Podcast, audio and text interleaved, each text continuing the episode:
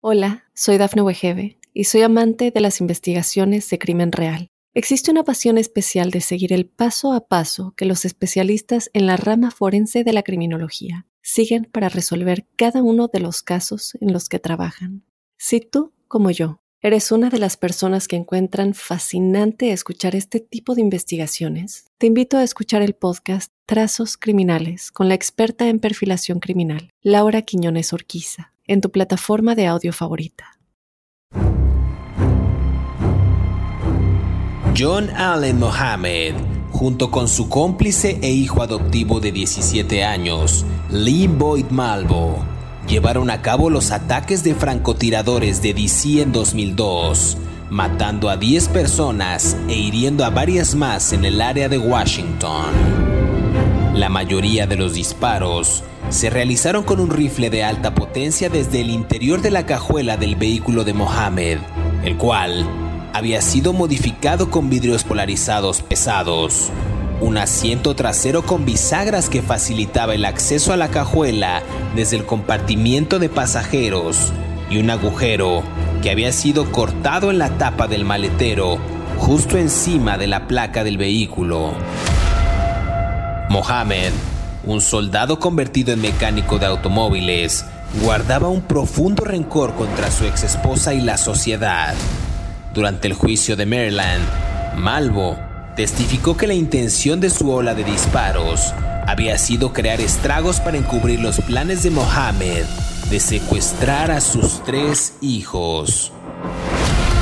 El objetivo a más largo plazo era extorsionar a las fuerzas del orden público para que les dieran dinero y detener los tiroteos. Mohammed planeó tomar el dinero y mudarse a Canadá con Malvo y sus tres hijos.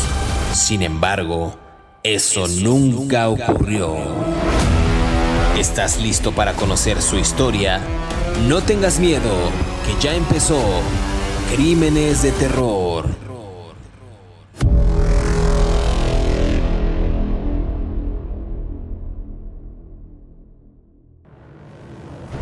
Bienvenidos a Crímenes de Terror. Si aún no te has suscrito al podcast, oprime el botón de seguir en la plataforma en la que nos estés escuchando, ya sea en Spotify, iHeartRadio, Amazon Music o Apple Podcast. Así podrás recibir cada sábado la notificación de un nuevo episodio de Crímenes de Terror.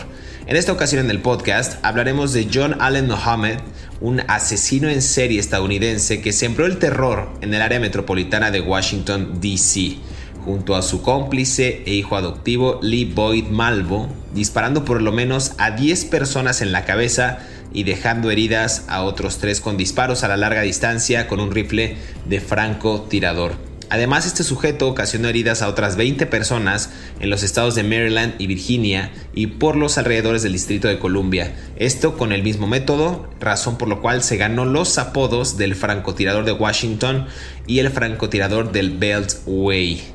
Y para entrar en detalle y comenzar a hablar de este asesino, quiero darle la más cordial bienvenida a mi colega David Orantes, quien semana a semana nos brinda detalles puntuales de estos asesinos seriales. ¿Qué tal David? ¿Cómo estás? Bien, quiero empezar con un disclaimer. La señora Anabel de Silva dice que soy un alma eh, negra, que no tengo corazón y que te trato con mucha maldad. Señora Anabel, que además es mi vecina porque me dijo que vive en Houston este, tiene usted razón, soy un alma negra. Pero bueno, continuemos con el podcast. Gracias a todas las personas que nos están escuchando y que, comentan esto a través de las redes sociales de Mundo Now y también a través de nuestras cuentas personales y a través del correo eh, electrónico de David Orantes que ya aparece buzón de quejas. Es buzón de quejas. Bueno, eh, y ahora pasemos a lo importante. Mm, te voy a aceptar pulpo como animal de compañía. Porque el señor Mohammed, desde mi punto de vista, no es un asesino en serie. Es un asesino múltiple, que son dos cosas diferentes. Eh, pero te lo vamos a aceptar. Te vamos a aceptar pulpo como animal de compañía. ¿ah? O sea, puedes subir a tu avión con tu pulpo para que este para que te calmen el vuelo por esta ocasión, pero ya me lo hiciste con el de Versace, ¿no? Ya van dos y creo que tres. Está bien, está bien, ya te las estoy contando, José Luis. Pero aceptemos pulpo como animal de compañía, continuemos con el señor Mohamed, quien no es un asesino en serie, pero es un asesino múltiple, pero continuemos. Fíjate que por ahí había, yo, leí eso del, del asesino múltiple y por ahí había unos comentarios de, me parece que del FBI, que decían, y, entre ellos mismos se entraban en debate porque decían si era un asesino múltiple o un asesino serial, y algunos concordaban en que por las acciones que había cometido el señor Mohammed, pues tenía más tintes de asesino serial que de asesino eh, múltiple. Pero bueno, lo iremos debatiendo en este episodio de Crímenes de Terror. A ver, John Allen Mohammed, eh, apellidado Williams, antes de convertirse al Islam, fue un asesino en serie estadounidense, ya lo decía yo, que sembró el terror en el área de, eh, metropolitana de Washington, D.C., junto a su cómplice e hijo adoptivo. Eh, vamos a entrar en detalle de, este sujeto que en sus primeros años eh, pues tuvo bastante, bastante historia y bastante por ahí unos capítulos ominosos. Nació en Baton Rouge como hijo de Ernest y Eva Williams. Él y su familia se mudaron a Nueva Orleans cuando su madre fue diagnosticada con cáncer de mama. Esta enfermedad pues eh, provocó que ella muriera cuando él tenía cinco años apenas. Eh, tras la muerte de su madre dicen que su padre se fue y fue criado principalmente por su abuelo y su tía. Eh, Mohamed se alistó en la Guardia Nacional del Ejército de Luisiana en el 79, 1979, y después de siete años de servicio se ofreció como voluntario para el servicio activo en 1986 y para el 87 ya se había incorporado a la nación del Islam. Digamos que esto era a grandes rasgos, vimos que pues un episodio fatídico como en casi todos los eh, criminales eh, de los que hemos conversado en este espacio, pues tuvo una infancia perturbada. En este caso, la muerte de su madre, diagnosticada con cáncer de mama, eh, viajaban constantemente, se reubicaban, su padre también, pues por ahí no tan apegado al cuidado de él, y él se incorpora en el 87 al Islam. Digamos que ese es el primer eh, bloque de su vida, el primer paso en, esta, en esta vida de, este John Allen Williams, David. Sí, a ver, él, él trabajó también, fue como guardia de seguridad de algo muy importante que ocurrió en la historia de la comunidad afroamericana, que fue la, la marcha de un millón de, de, hombres, ¿no? Que fue una marcha, tal como su nombre lo dice, eh, de personas que acudieron a Washington para profesar públicamente su adhesión Mm, al líder islámico, es, no sé si es un imán, pero a Luis Farrakhan, que es un gran líder sociopolítico, o fue un gran líder sociopolítico de las comunidades afroamericanas afectas al Islam, ¿no? Hay, hay una vertiente, de una corriente dentro del Islam estadounidense, sobre todo entre las comunidades afroamericanas, que es como muy combativo y como muy confrontacional, por así decirlo. Tiene una, ah, no, no quiero decir beligerancia, pero una posiciones muy activas y muy uh, determinantes. Y eso es una parte que tiene que ver en la educación ideológica que tiene Mohammed, ¿no? Uh, esta conciencia de que, de que algo nos ha sido arrebatado, pues, ¿no? Y entonces el hombre toma las determinaciones de tomar por arrebato lo robado, ¿no? Entonces, esta es básicamente la psicología que mueve al asesino múltiple, este John Allen Mohammed, ¿no? Nació en el sur de Luisiana, que como sabemos es uno de los puntos um, históricos de la segregación racial en los Estados Unidos desde el siglo XIX. No voy a entrar en más detalles. Eh, Baton Rouge, eh, fundada por, por, comunidades afrancesas, y New Orleans, pues está ahí a dos horas, ¿no? Por la carretera la 10 y luego la 12, según quieran ustedes llegar. Pero bueno, sigamos con, con el señor. Fíjate que algo bien interesante que leí de este sujeto era que mientras estaba en el ejército de Estados Unidos, fue entrenado como mecánico, como conductor de camión y como metalúrgico especializado. Y esto es que también se especializó, se clasificó con el rifle estándar de la infantería del ejército con un fusil M16. Entonces aquí esto quizás es un gran antecedente porque eh, él pudo haber controlado y pudo haber tenido mayor acceso a este tipo de armas y manejarlas después para cometer o para la comisión de sus delitos. Aquí hablas también de, esta parte interesante que ayudó a proporcionar la seguridad para la marcha de un millón de hombres en 1995. Y en este episodio eh, vale la pena destacar que el líder de esa organización, Louis Farrakhan, se había distanciado públicamente de él y de su comisión de delitos, porque decían que en esos años Mohammed secuestró a sus hijos y los llevó a la isla caribeña de, Antigua, eh, casi a principios de, los años 2000. Eh, al parecer por lo que se dedujo de la actividad de su tarjeta de crédito y fraude en los documentos de inmigración. Dicen que por ahí tenían varios ilícitos, insisto, que cometió este sujeto y este líder de la organización, Faraka, se trató de alejar de él para no pues de alguna manera para que no lo vincularan. Ahí también dice que en ese tiempo conoció a Lee Boyd Malvo, que más tarde actuó como su socio en los asesinatos, pero también decían que como su hijo adoptivo. Entonces hay varios episodios que lo unen y que quizás pues marcaron esta parte del destino de John Allen Muhammad. Eh, pues para mal, ¿no? O sea, yo, yo, yo no sé en qué momento fue el punto de quiebre. Sí, hay algo, hay algo importante. A ver, en los documentos del FBI desclasificados hay un testimonio de un psicólogo que se llama Mark D. Cunningham. Eh, ya voy, ya voy. La dictadura del tiempo quien posteriormente no fue aceptado en, la corte, o sea, su testimonio como psicólogo no lo aceptaron en la corte. Y a él encontró, como tú dices, varios puntos de quiebre en la vida de Mohammed, que uno, la madre que murió de cáncer, ¿no? Segundo, el padre lo abandona. ¿No? Tercero, las personas que lo criaron, los, los, como se, los que lo, lo recibieron de acogida, lo golpeaban, ¿no? Y además, presuntamente eh, Mohamed también tenía mm, algunos problemas neurológicos más, más asociados con la psiquiatría que en la psicología, que son dos disciplinas diferentes. Todo eso, más el rompimiento con sus relaciones de pareja, donde conoce a la madre de Malvo y todo esto, crean un punto de quiebre cuando le remueven la custodia, le quitan la custodia, donde es el disparador, valga la redundancia, no me gusta usar esta frase cuando vamos a hablar de un asesino en serie que disparaba con un rifle, pero es el detonador de todos los um, asesinatos que comete después. O sea, otra vez, infancia es destino, en este caso también se confirma, ¿no? Y la teoría del psicólogo Mark D. Cunningham lo confirma, ¿no? Muy interesante el caso. Vamos a hacer una pequeña pausa, David, para seguir conversando acerca de John Allen Mohammed aquí en Crímenes de Terror. Y volvemos porque hay algo bien interesante en este caso. Eh, las autoridades cuando lo detienen, entre otras cosas, dicen, bueno, él dice y admite que admiraba y tenía como modelo a Osama Bin Laden y a su organización Al Qaeda y él aprobaba inclusive los atentados del 11 de septiembre del año 2001. No se despegue, volvemos aquí a Crímenes de Terror.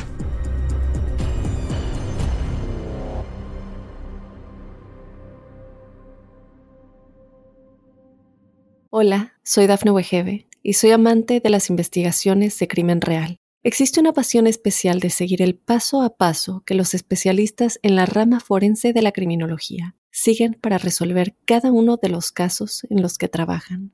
Si tú, como yo, eres una de las personas que encuentran fascinante escuchar este tipo de investigaciones, te invito a escuchar el podcast Trazos Criminales con la experta en perfilación criminal, Laura Quiñones Orquiza en tu plataforma de audio favorita. Estos son 5 datos perturbadores de John Allen Mohammed. Número 1. Nacido como John Allen Williams, Mohammed se unió a la Nación del Islam en 1987 y posteriormente cambió su apellido a Mohammed. En el juicio, el fiscal alegó que la masacre fue parte de un complot para matar a su ex esposa y recuperar la custodia de sus hijos, pero el juez dictaminó que no había pruebas suficientes para apoyar este argumento. Número 2. Mientras estaba en el ejército de los Estados Unidos, Mohammed fue entrenado como mecánico, conductor de camión y metalúrgico especializado se clasificó con el rifle estándar de la Infantería del Ejército, el fusil M16-7, y como miembro de la Nación del Islam, Mohammed ayudó a proporcionar la seguridad para la marcha de un millón de hombres en 1995, pero el líder de la organización, Luis Farrakhan, se había distanciado públicamente de él por haber cometido varios delitos. Número 3. Tras su detención, las autoridades también afirmaron que Mohammed admitió que él admiraba y tenía como modelo a Osama Bin Laden y la organización Al Qaeda, y aprobaba los atentados del 11 de septiembre del año 2001. Uno de los testigos psiquiátricos de su cómplice e hijo adoptivo, Lee Boyd Malvo, testificó en su juicio que Mohammed lo había adoctrinado para que creyera que el producto de los intentos de extorsión que él realizó se utilizaría para iniciar una nueva nación de solo jóvenes negros puros en algún lugar de Canadá. Número 4. Mohammed se había divorciado dos veces. Su segunda esposa, Mildred Mohammed, solicitó y se le concedió una orden de restricción. Mohammed fue arrestado bajo cargos federales de violación de la orden de restricción en su contra por posesión de un arma de fuego. Número 5. El 16 de septiembre del año 2009, un juez de Virginia estableció el 10 de noviembre de 2009 como fecha de ejecución para Mohammed. El 9 de noviembre, un día antes, la Corte Suprema de los Estados Unidos rechazó un recurso de última hora y el 10 de noviembre, horas antes de la ejecución programada de John Allen Mohammed, la petición de indulto hecha por sus abogados se les negó por el gobernador de Virginia, Tim Kaine. Y así, acabó la ola de terror de Allen Mohammed. Sigue escuchando la historia de John Allen Mohammed aquí en Crímenes de Terror.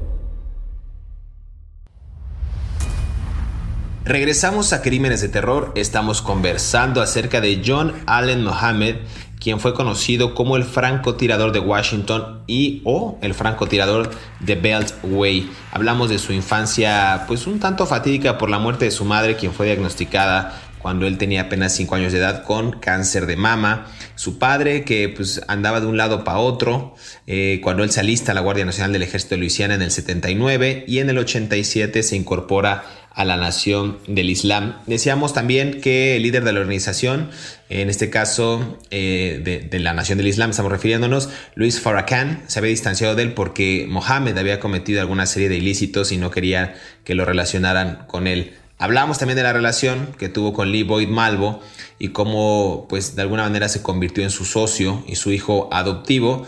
Eh, y aquí hay algo bien interesante que decía también yo, David, antes de irnos a esta primera pausa, que cuando lo detienen, me estoy quizás adelantando un poco, pero nada más para matizar este punto que nos va a servir para seguir debatiendo, que él admite que admiraba y tenía como modelo a Osama Bin Laden y Al Qaeda y aprobaba los atentados del 11 de septiembre de 2001 eh, que ocurrieron en, en Nueva York. Entonces me parece interesante también cómo estos testigos psiquiátricos de Malvo Dicen que Mohammed pues había adoctrinado a muchas personas con esta ideología de, del Islam, pues para provocar o para ejecutar este tipo de delitos o ilícitos en Estados Unidos. Algo interesante que quizás entraría en un debate de no sé si la, la parte de la religión, de la ideología, de la creencia, cómo se puede maximizar o tergiversar para que la gente cometa este tipo de ambajes. Lo dijimos, ambajes. Ojo, no todas las personas que son devotas del Islam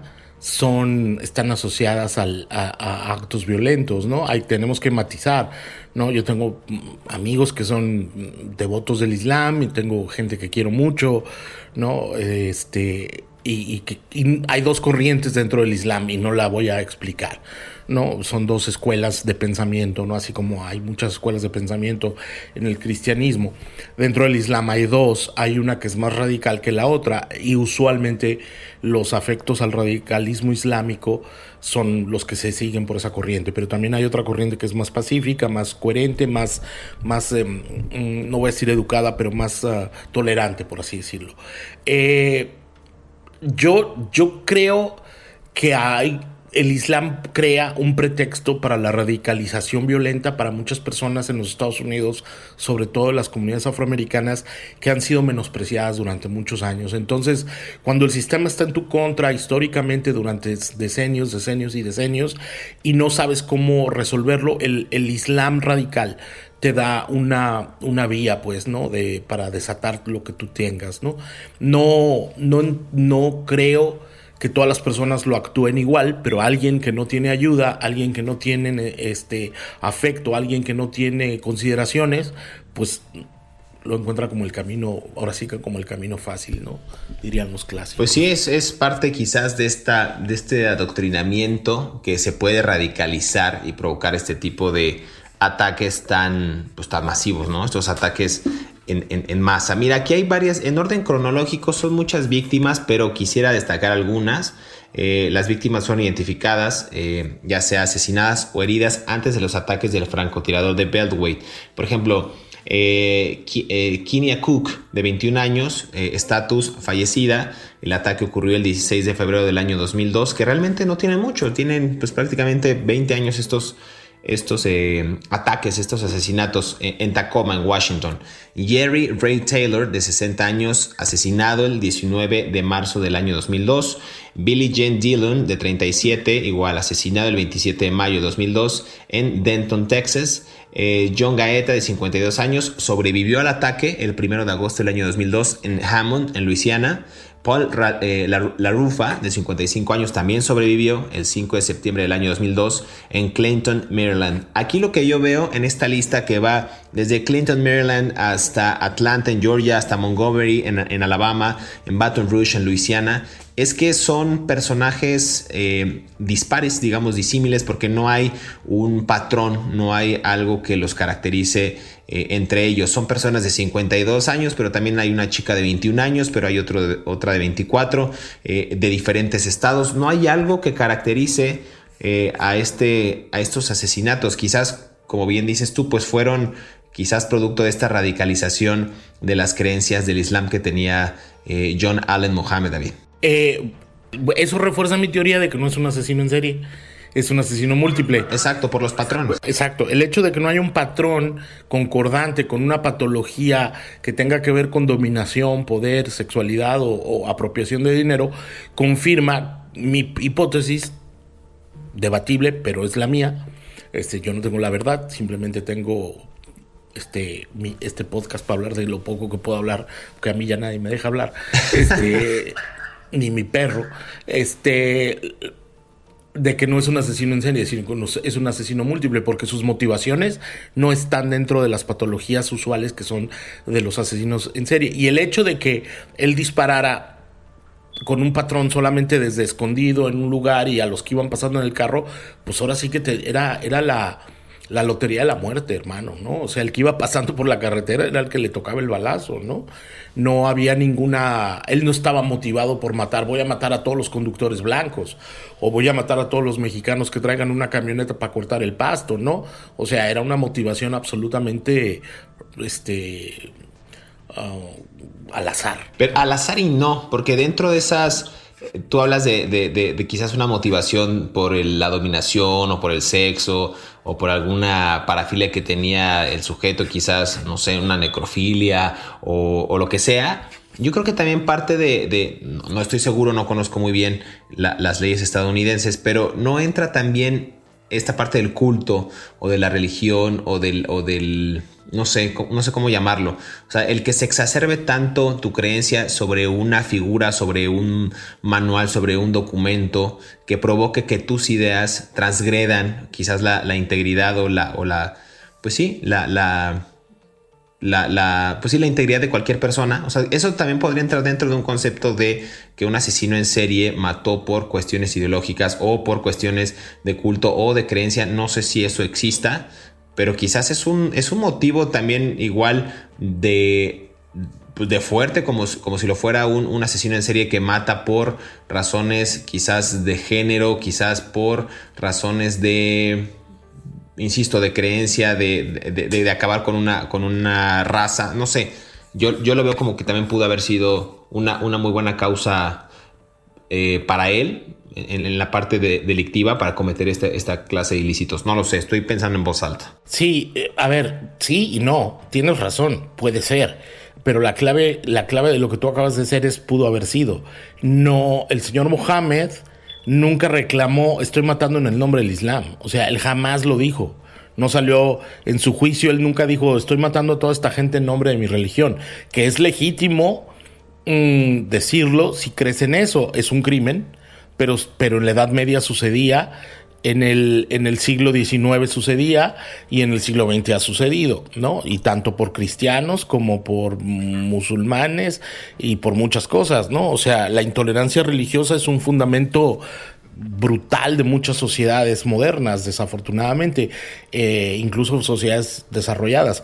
Pero el señor Mohamed jamás dijo que esa era la motivación, ¿no? No no lo tenemos por lo menos en los documentos del caso, ¿no?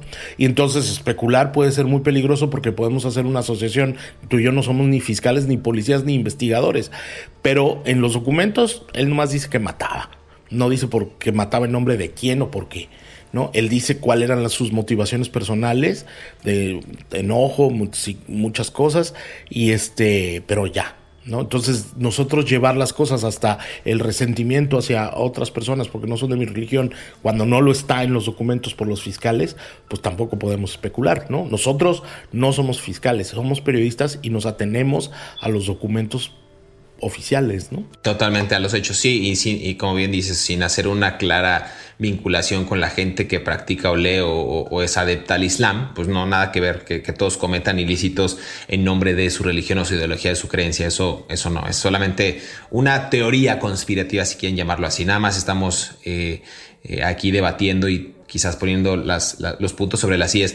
Eh, David, vamos a hacer una pausa para seguir conversando acerca de John Allen Mohammed aquí en Crímenes de Terror y volvemos porque hay más eh, que hablar sobre este sujeto, sobre este asesino en serie o asesino eh, múltiple. Volvemos.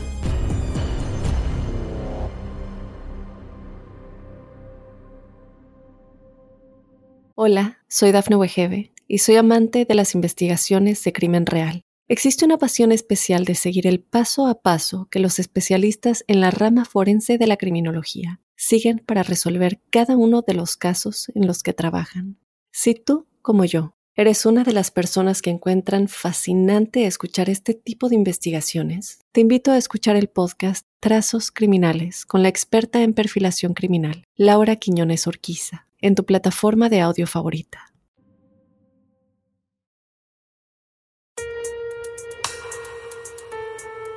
La policía siguió una pista en la que un informante anónimo le dijo a un sacerdote que avisara a la policía del robo y asesinato que se había producido a la salida de una tienda de licores en Montgomery, Alabama. Los investigadores que respondieron a la escena del crimen encontraron que a uno de los sospechosos se le había caído una revista, es decir, con sus huellas dactilares en ella. Estas fueron identificadas posteriormente como pertenecientes a un joven de 17 años de edad, inmigrante jamaiquino llamado Lee Boyd Malvo, cuyas huellas dactilares estaban en el archivo. La identificación de Mohammed llevó al descubrimiento de que había comprado un antiguo coche de la policía, un Chevrolet Caprice azul en Nueva Jersey, el 11 de septiembre del año 2002. La emisión de esta información al público dio lugar a su arresto cuando ese vehículo fue descubierto estacionado en una parada de descanso de la Interestatal 70 en Myersville, Maryland, a las afueras del pueblo de Frederick. Sigue escuchando la historia de John Allen Mohammed aquí en Crímenes de Terror. Regresamos a Crímenes de Terror, estamos conversando acerca de John Allen Mohammed, mejor conocido como el francotirador de Washington, D.C. Eh, decíamos antes de irnos a esta eh, segunda o tercera, eh, segunda más bien, este, pausa, que vamos a quizás ahondar en la parte del, del, juicio también. Me parece que en cuestión de días, cuando ocurrió el primer asesinato el 2 de octubre, el FBI ya tenía a 400 agentes en todo el país trabajando en el caso. Habían establecido un número de teléfono gratuito para recopilar pistas del público, eh, con equipos de nuevos agentes en capacitación que también ayudaron a trabajar en esta línea directa. por ahí este archivo del, del FBI de esos años dice que se pidió a nuestros expertos en pruebas que mapearan digitalmente muchas de las escenas del crimen en evolución y nuestros analistas de comportamiento ayudaron a preparar un perfil del tirador para los investigadores. Eso es parte de las acciones que hicieron, que hizo el FBI en, en esos años, David. Sí, eh, a ver, estamos hablando de que el crimen, los crímenes de Mohammed y Malvo se cometieron entre Virginia, Washington, D.C. y el otro cuál es el que está al norte, Maryland. Entonces tuvo que haber una coordinación de, efectivos policiales, eh, no me gusta esa palabra efectivos, tuvo que haber una coordinación de diversas agencias de la ley um, para poder investigar, ¿no? Yo sé que estuvo la oficina del condado de Montgomery, la oficina del Departamento de Policía Estatal de Maryland, por supuesto los oficiales del FBI y de un equipo especial asignado de diferente del ATF, que es la organización que policial que se encarga de investigar delitos de armas, porque los crímenes empezaron el 2 de octubre y a Mohamed lo, lo, las pistas que tenían era el Chevrolet Caprice 1990, si mal no recuerdo, en color azul, que era que se había visto escapar de todas las zonas, ¿no? Luego también tenían grabaciones donde él llamaba a ciertos lugares para hacer demandas de lo que estaba matando y todo lo que estaba haciendo. Y la pista del auto Chevrolet fue fundamental porque el 23 de octubre eh, de aquel año, mm, de, del 2000, no me acuerdo qué, eh, Ah, perfecto, 2002. Al 23 de octubre a las 11.45 de la noche, una persona llama y dice, oigan, está el carro ese que andan buscando azul, está en un estacionamiento de la carretera, la, la I-70, ¿no? Ahí cerca de Washington. Y eso es lo que permite detener a, Malvo y a Mohammed. Pero pues fue un mes, nada más. Todo, él ahora sí que como tú dices, cometió todo el terror en, en un mes, nada más, matando a todas estas personas, ¿no? Fíjate, está bien interesante porque la página, si ustedes se meten a, Google y Google, ahora es que googlean o buscan eh, el caso de John Allen Mohammed, eh, hay un, ahí está la foto, existe la fotografía en internet del, del, Chevrolet eh, Caprice Azul del 90 que fue utilizado, dice aquí los, los expedientes, como un nido de, narco, de, de, francotiradores rodantes por John Allen Mohammed y Lee Boyd Malvo en sus ataques en el año 2002. Un carro bonito para la época.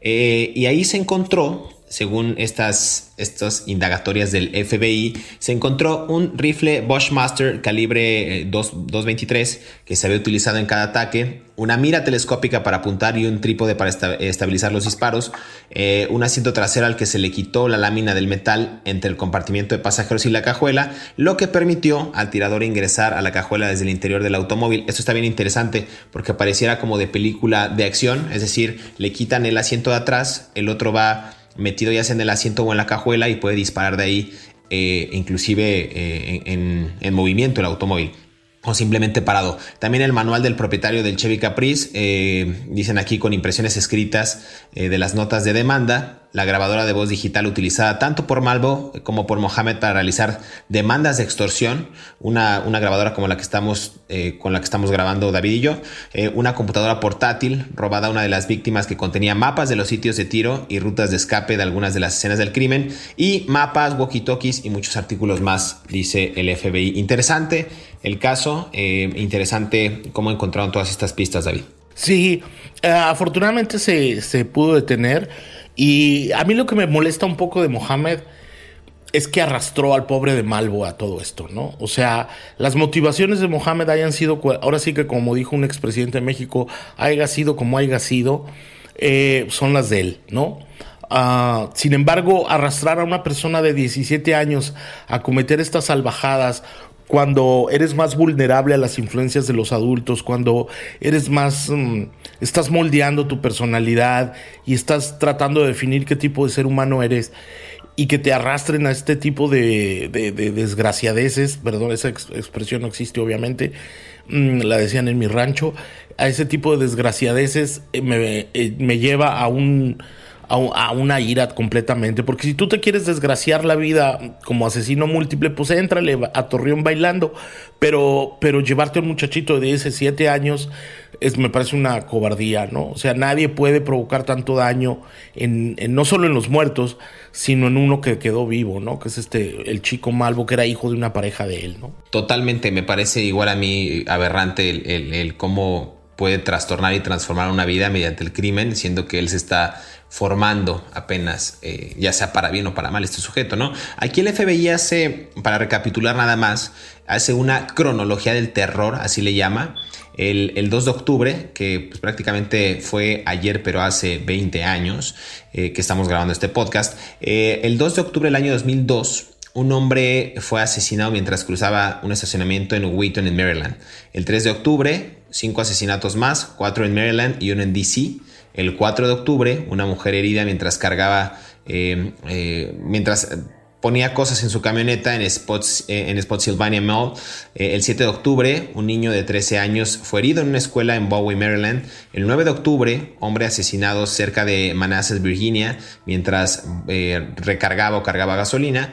El 11 de octubre, un hombre asesinado a tiro cerca de Fredericksburg, en Virginia, mientras igual cargaba gasolina. El 14 de octubre, la analista del FBI, Linda Franklin, asesinada cerca de Falls Church, en Virginia igual.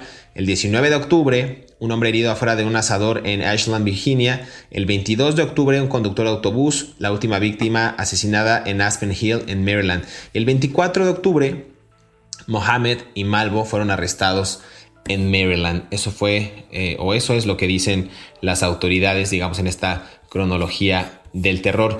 ¿Qué sabemos, David, de, este sujeto? ¿Fue arrestado? ¿Qué pena recibió? ¿Ejecución? ¿Cómo, cómo fue el desenlace de este, de este sujeto? Pues lo ejecutaron, ¿no? O sea, ¿qué iba a pasar? No, este, creo que fue el, lo ejecutaron en el 2009, si mal no recuerdo, o sea, siete años después de que cometió sus, sus crímenes de terror y pues ya, ¿no? Se acabó. El que sigue en la cárcel es el pobre de Malvo, tiene 37 años, un muchacho inmigrante de Jamaica, que ahora sí que lo arrastraron a la, a la perdición, ¿no? En el, en, el, en el, peor de las acepciones, mm, sin ninguna razón, ¿no? Era el hijo de su novia, de su pareja, y le lavó, ahora sí que le lavó el cerebro de, lo, de manera brutal para que cometiera estos crímenes, y el muchacho sigue en la cárcel, bueno, el señor ahora, sin oportunidad de, de, tener una vida plena solo porque un, un tarado adulto se le ocurrió que había que ir a matar personas porque era pues porque era algo que había que hacer, ¿no? Según esta persona. Y pues lo ejecutaron y ya, pues no iba a pasar nada más, ¿no? Tenía 10, lo ejecutaron por las muertes de 10 personas, ¿no? Eh, no sé qué decirte, algunas personas se oponen en los Estados Unidos a la pena de muerte, yo también me opongo a la pena de muerte, pero también entiendo las motivaciones legales que tiene eso y las motivaciones sociales que tiene eso, como he vivido en Estados Unidos muchos años, no lo apruebo, pero lo entiendo, pues no tiene, era un desenlace, ahora sí que estaba cantado, el final ya estaba cantado, ¿no? Totalmente. David, se nos acabó el tiempo aquí en Crímenes de Terror, pero antes de que nos vayamos, no sé si quieras agregar algo más eh, rápidamente a este episodio. No, este, nada más. la salud mental es algo importante, hay que cuidarla y estamos viendo cómo una persona que se desatendió, que no se atendió, terminó en asesino múltiple por las calles de los Estados Unidos. Perfecto, muchas gracias David, es hora de despedirnos, pero queremos agradecer a todos aquellos que cada sábado sintonizan un nuevo episodio de Crímenes de Terror. Recuerden que estamos leyendo sus comentarios a través de las redes sociales de Mundo Now y a través de nuestras cuentas personales. No olviden activar el botón de seguir en la plataforma en la que nos estén escuchando. Recuerden que estamos en Spotify, en Apple Podcast, en Amazon Music o iHeartRadio para que justo les llegue la notificación y sean los primeros en disfrutar de estas aterradoras historias. Hasta pronto, nos escuchamos en el próximo episodio de Crímenes de Terror.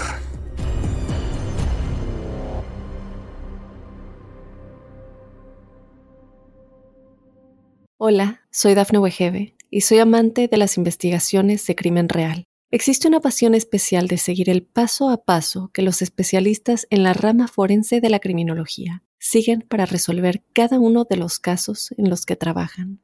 Si tú, como yo, ¿Eres una de las personas que encuentran fascinante escuchar este tipo de investigaciones? Te invito a escuchar el podcast Trazos Criminales con la experta en perfilación criminal, Laura Quiñones Orquiza, en tu plataforma de audio favorita.